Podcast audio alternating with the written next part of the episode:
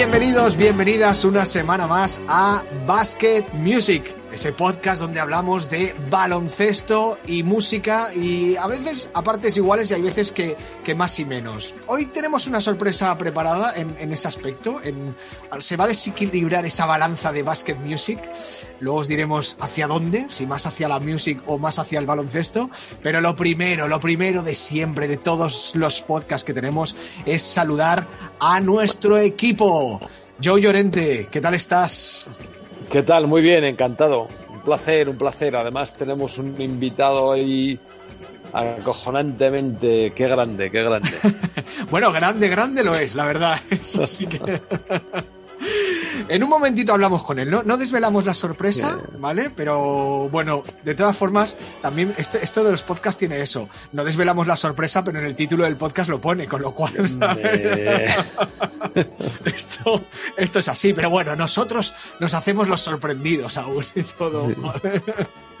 Y también tenemos que saludar a nuestro otro, la otra pieza de, de, de, de, este, de este podcast Basket Music, que es Gerardo Cartón. Pero eh, os va a sorprender un poco cuando nos hable porque, Joe, ¿qué pasa? Este tío sigue, bueno, pues sigue como sigue.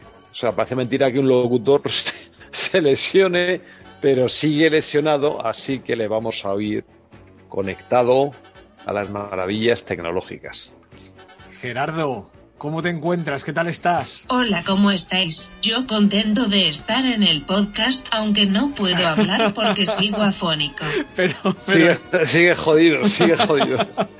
pero, pero esto que es bueno. O bueno, sea, se ha prometido que para el próximo estará. Que vale. Se va a cuidar mucho, que no. o sea, que no es, va a cantar más. Sí. Basket Music tiene su, su Siri, su Alexa personal, que es Gerardo, ¿no? Que nos... ¿Le podemos hacer una pregunta? ¿Cuándo?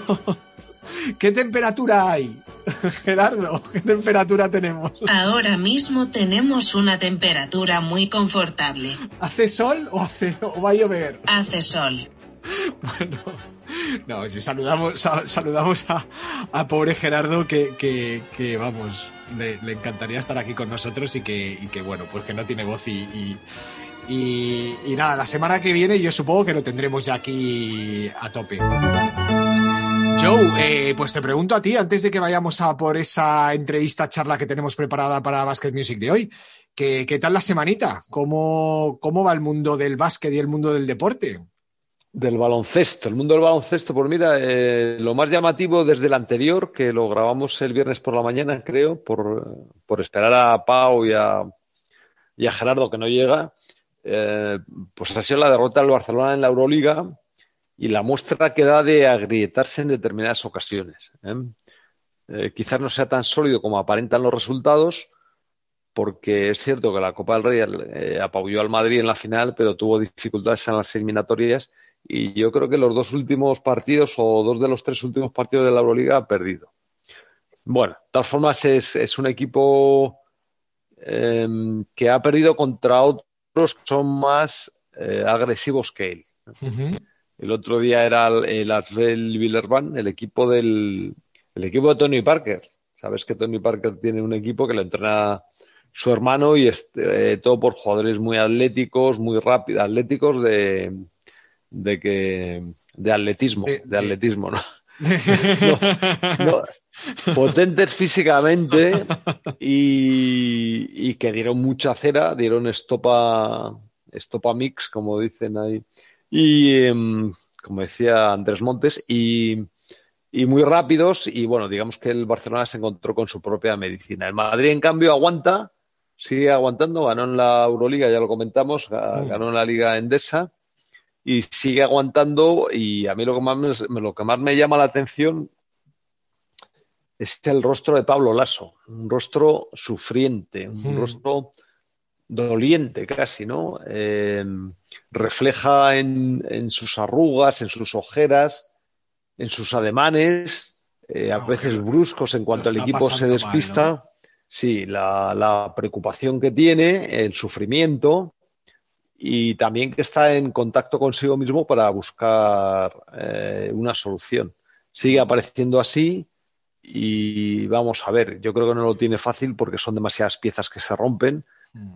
Eh, Yul está recién operado y el domingo se dobló, se dobló el tobillo Tonkins. O sea que ahora mismo, pues de la vieja guardia no quedaría ninguno.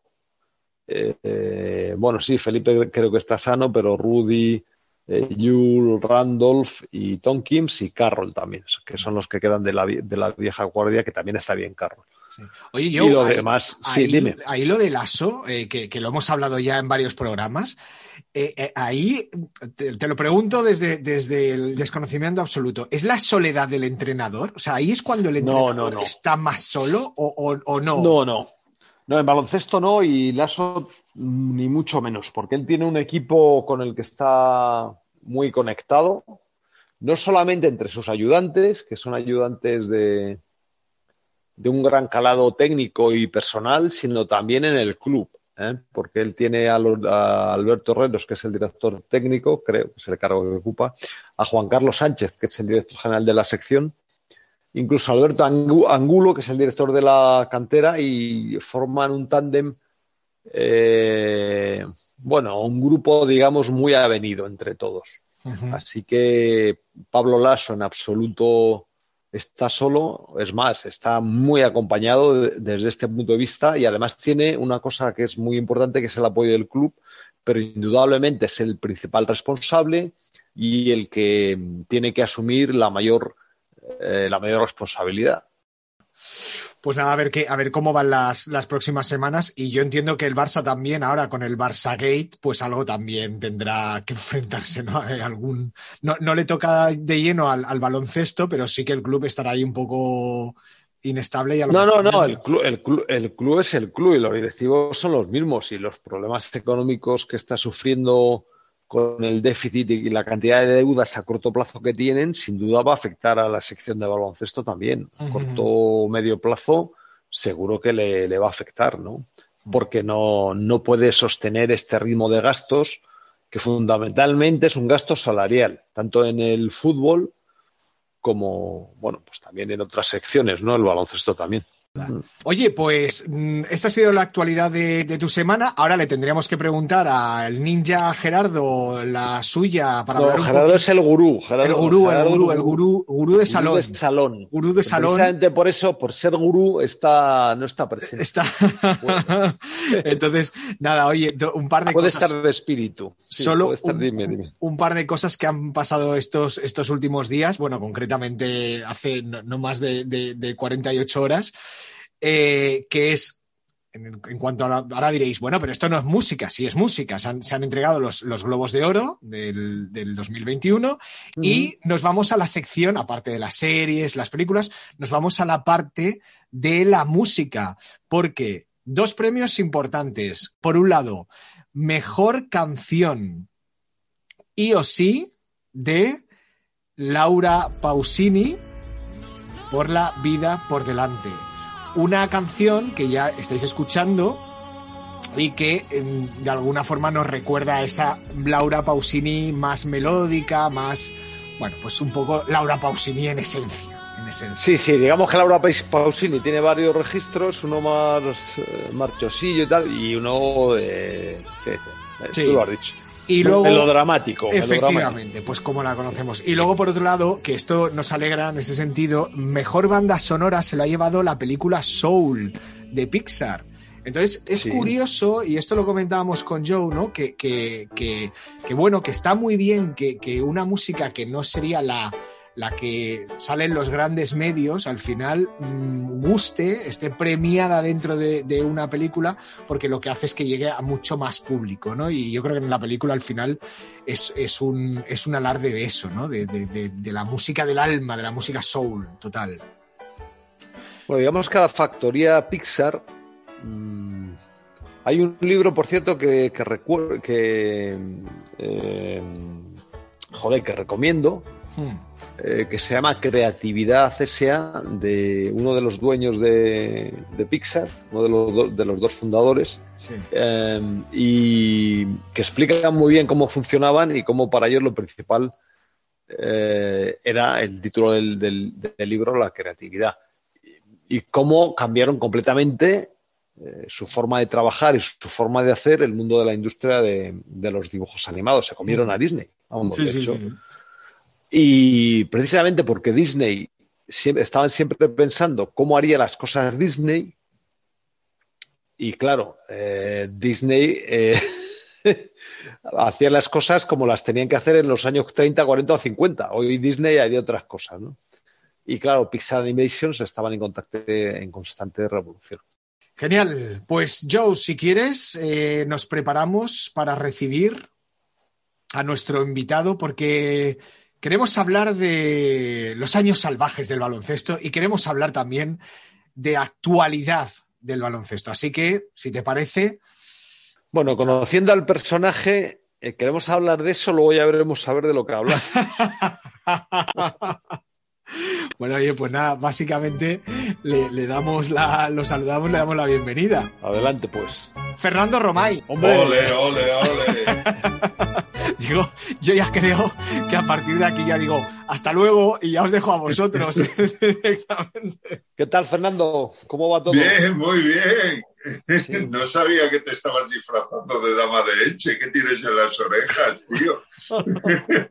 Oye, una cosa es que estamos en fallas y otra cosa es que ya te pongas ahí lo rojo como la fallera, pero bueno. Oye, Fernando, estamos aquí. Bueno, el, podcast, evidentemente, es mucho básquet, mucha música y también alguna que otra batallita. ¿Vale? Alguna que otra batallita. Yo sé que con Joe, vamos, debéis tener, si no mil, dos mil o cincuenta mil directamente. ¿Cómo son esos años que habéis vivido vosotros? Ahora decías, nos conocemos desde los 14 años. Hostia, ahí sí, a ver, de historia, ¿eh? ¿eh? Sí, no, no, no. A ver, nosotros tuvimos la suerte de, de vivir la década de los 80 en plena actividad. Y digo, y digo, tuvimos la suerte porque porque la vivimos y la vivimos muy intensamente. En lo baloncestístico y en lo humano la vivimos intensamente. Y, tuvimos la ocasión de conocer todo el cambio que ha habido y todo esto y de estar metidos en medio. Incluso el cambio que hubo dentro del baloncesto, el cambio que hubo dentro del baloncesto, el cambio que hubo dentro de la música, el cambio que hubo dentro de la mentalidad de toda la gente y tal. y somos un prototipo de, esa época. Y es esa intensidad, por lo cual no lo cambiaría por el baloncesto actual. No nos preocupaban las estadísticas, no nos preocupaban los números. Los únicos números que nos preocupaban era mirar el marcador al final del partido y ver eh, cómo daba el si habíamos ganado habíamos perdido. Era lo único importante. Creo yo, vaya, de hecho, así lo recuerdo. De, hecho, eh, muchos entrenadores no creían en las estadísticas y como Ignacio Pinedo, valoraba mucho más el esfuerzo, la actitud, las cosas que no se miden en las, en las estadísticas de hoy en día que siguen siendo bastante pobres. Por ejemplo, el momento en el que das el pase adecuado, las ayudas que haces, por ejemplo, Fernando, que hacía muchísimas ayudas, los tiros que él desviaba y que los demás fallaban, eh, no sé, el, bloquear a eh, lo, que, lo que se llama ahora un bump, que antes se llamaba un body check, que un, jugador cuando estás defendiendo pasa un, un atacante del otro equipo y le metes un... El meterlo en Le metes un viaje, sí. En eso, Fernando, era... Lo que viene a ser hostia va, hostia Exactamente. Y todo eso se valoraba mucho y además eh, ahora los equipos están mucho más diseminados personalmente porque cada uno viene de, un sitio diferente, cada uno es de su padre y de su madre. Además hay tecnologías nuevas, así que en lugar de ir a tomar cañas o a ir a cenar juntos a contarnos nuestras cosas, pues el tipo que viene de Cafarnaún se, se mete en la, en la habitación para hablar con sus padres o con la novia o con lo que sea. Entonces, todo se ha cambiado mucho, que precisamente yo que, bueno, como Fernando, tú que has vivido mucho de cerca la selección nacional de los últimos años de Pau Gasol y tal, tan exitosa, eh, una de las cosas que más les gustaba era este ambiente, porque en sus equipos no lo tienen, pero era el ambiente que nosotros teníamos permanentemente. De hecho, ¿cómo se llama la... o cuál es el hashtag o con, cuál es la definición de, o el lema o el, o el sobrenombre de la, de la selección actual dentro de la propia federación, la ¿Ah, familia. Sí. O sea, de ahí te, de ahí te eh, es el, lo que lo que supone el entrar a formar parte, mientras los demás son equipos. Y esto es una enseñanza que, que tenía Antonio Díaz Miguel, o sea, él no se consideraba entrenador y de hecho, si te fijas en las fotos, pone coach equipo nacional, o sea, él no era seleccionador, no quería que le llamasen seleccionador, era el entrenador de un equipo y él hacía el equipo según creía que, que debía ser, porque no eran los 12 mejores, no era ni el mejor pasador, ni el mejor reboteador, el mejor tirador, no, no, él, lo que tenía era un grupo de gente y él lo que hacía era ese equipo, ¿no?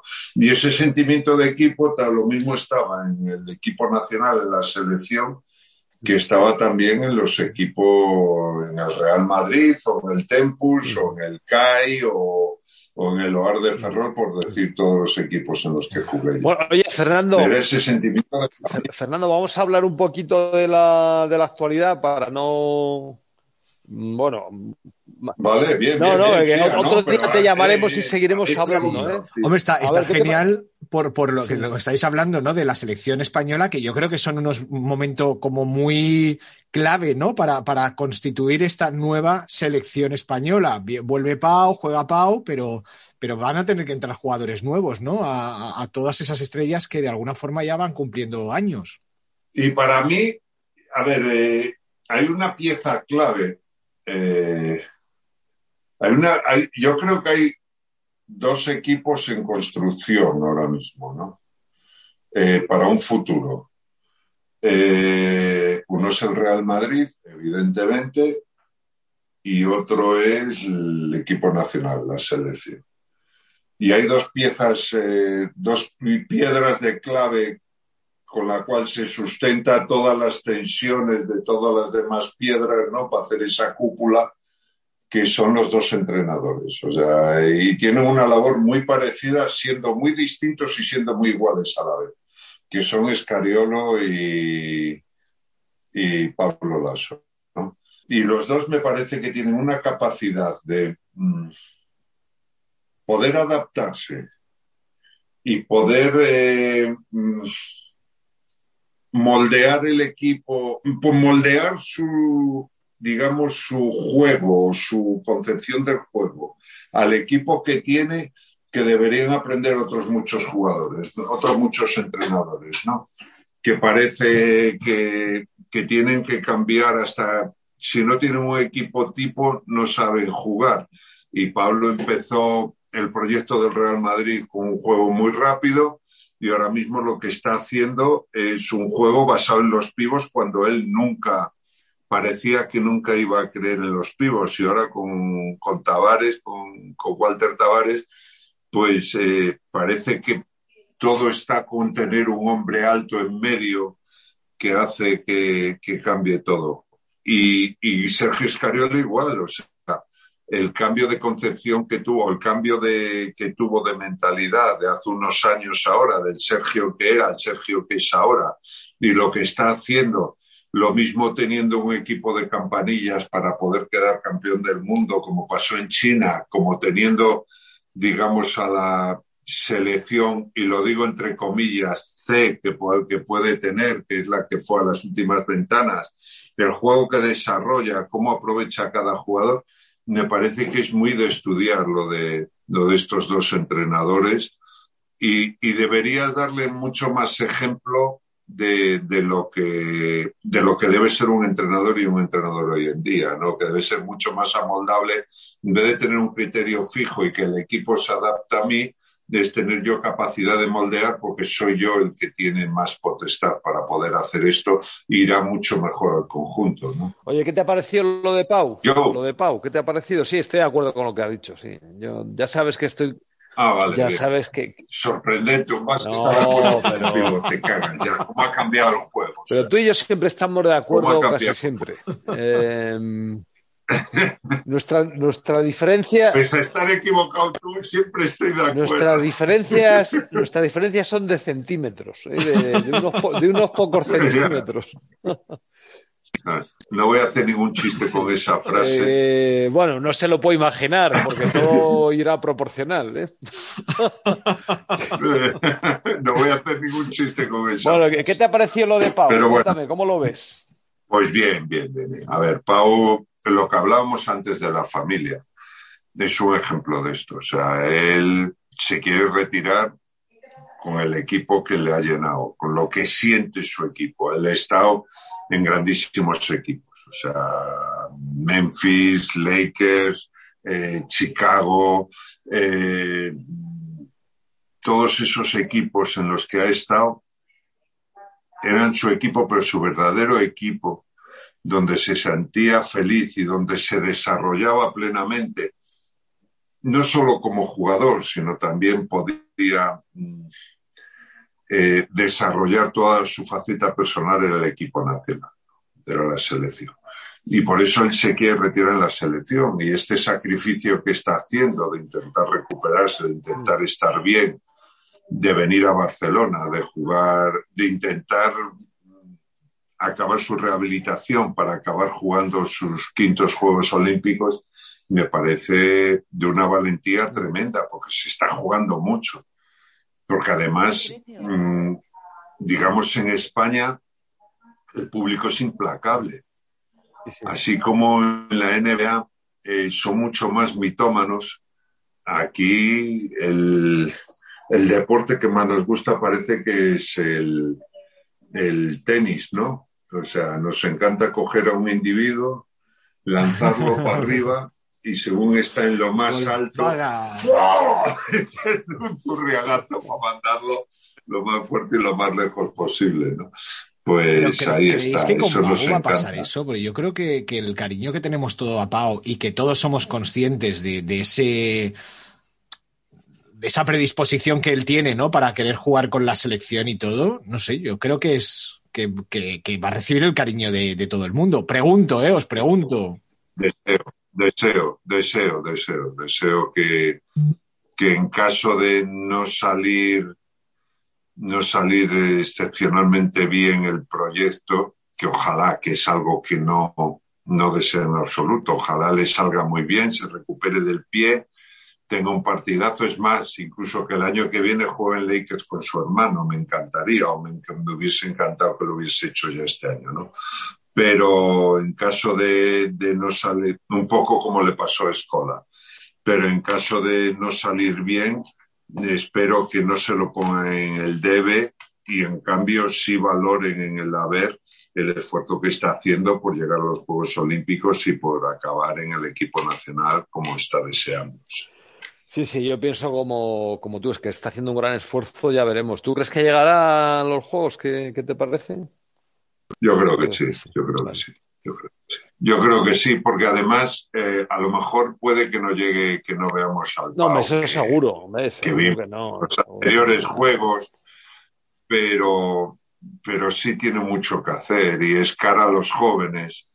Pau tiene que ser el, el que le ceda el testigo a Bill Hernán Gómez o a Juan Hernán Gómez o a, a todos esos jugadores que, que tal, y sobre todo que le, que le ceda el cetro al que puede ser su sucesor, que es su hermano. O sea, y, y, me parece que, y decirle siempre que puedas, ven al equipo nacional, porque al fin y al cabo tú jugarás en muchos sitios, pero siempre esta será tu casa y será tu familia baloncestística.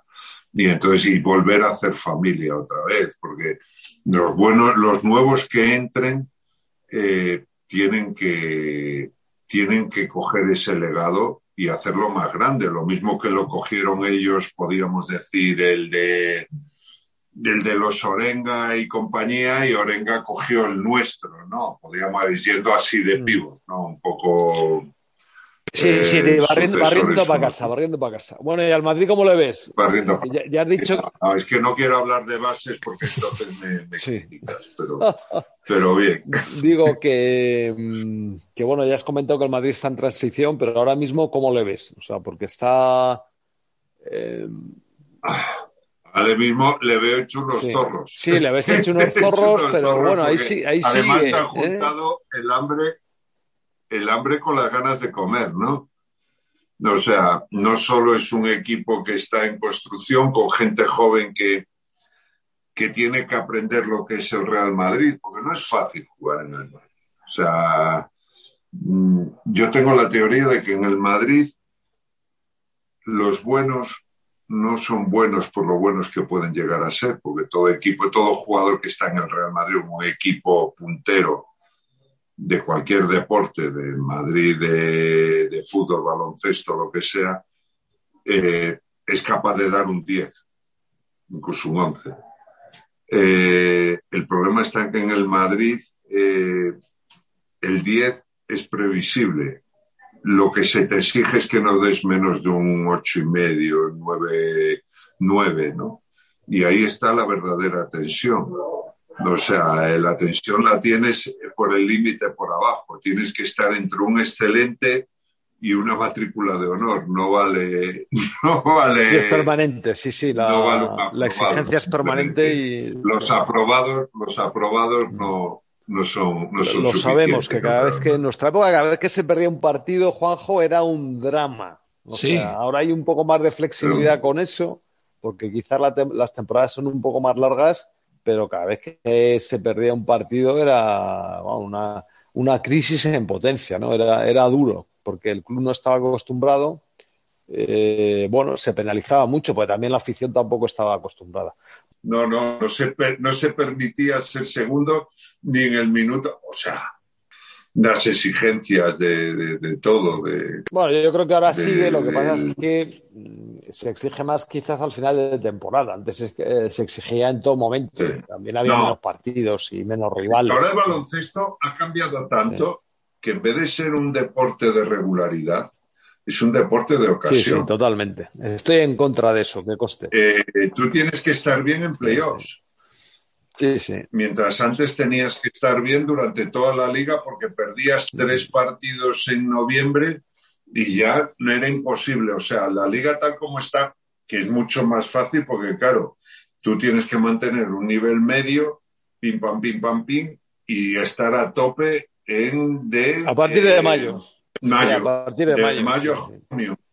Mayo y junio. Sí, sí. Playoff, Final Four y playoff de liga y ya está. Y ahí ya te, te salvas el culo. Totalmente. Bueno, es un, es un deporte de momentos. Quizás también por eso es un deporte de mucho de Twitter, ¿no? De, de, de, de segundos, ¿no? En Twitter eh, las cosas pasan así demasiado rápido o muy rápido y a Sí. veces el baloncesto también se juega en, en momentos demasiado breves. En la liga de fútbol, fijaos lo bonita que es, por poner un ejemplo, y dura todo el año. Bueno, compañero, compañero del alma, ya te llamaremos más adelante. No te creas que te vas a librar Ah, ya está. Y esto es todo. O sea, llevo toda la mañana, me he puesto calzoncillos limpios, tal, y ahora resulta que Hombre, con esto. Porque Vamos, queremos no invitarte muchas veces. hora, ¿eh? Queremos invitarte. más de media hora. Claro. Poco me parece, pero vale, venga, va, venga, pues otra vez. Fernando, te esperamos, te esperamos Venga. otro día en Basket Music. ¿Vale? Vale, venga, va, venga, Un placer. perfecto. Venga, va. Venga, un placer, Fernando. Muchas. Encantadísimo. Venga, ser felices, ponerle música bonita. Viva Camela. Joe, menudo, menudo gustazo de, de entrevista, de, de escucharos a los dos sobre todo, ¿eh? De escucharos a los dos. Mm. Aquí en- ha faltado Gerardo, que, que también es un, es un gurú de, de- del baloncesto, para que, para que pudiera sacar aquí alguno de, de sus recuerdos y sus datos que tiene maravillosos, pero joder, qué, qué, qué, qué placer escucharos, la verdad. Bueno, es que crecimos juntos. Ujú. O sea, Fernando llegó aquí con 14 años, yo tenía 15 y pues eh, luego hemos estado muchísimas temporadas en el mismo equipo, much- muchas jornadas o muchas, eh, a ver si lo digo bien, muchos periodos en el equipo nacional, tanto en la selección junior como, como en la selección nacional senior y tengo que decir que Fernando es un tío encantador, un gran amigo. Es una persona de las que además transmite buena energía eh, de las que son fundamentales en cada organización, en cada equipo, para relajar esos momentos de tensión, para que el buen humor reine siempre. Y además, como habréis podido comprobar, y si se hubiera prolongado la conversación, pues es una persona con, reflexiva, aunque no lo parezca, con buenas, con, con, buenas ideas y a veces ideas brillantes que desarrolla la Fundación de la Federación Española.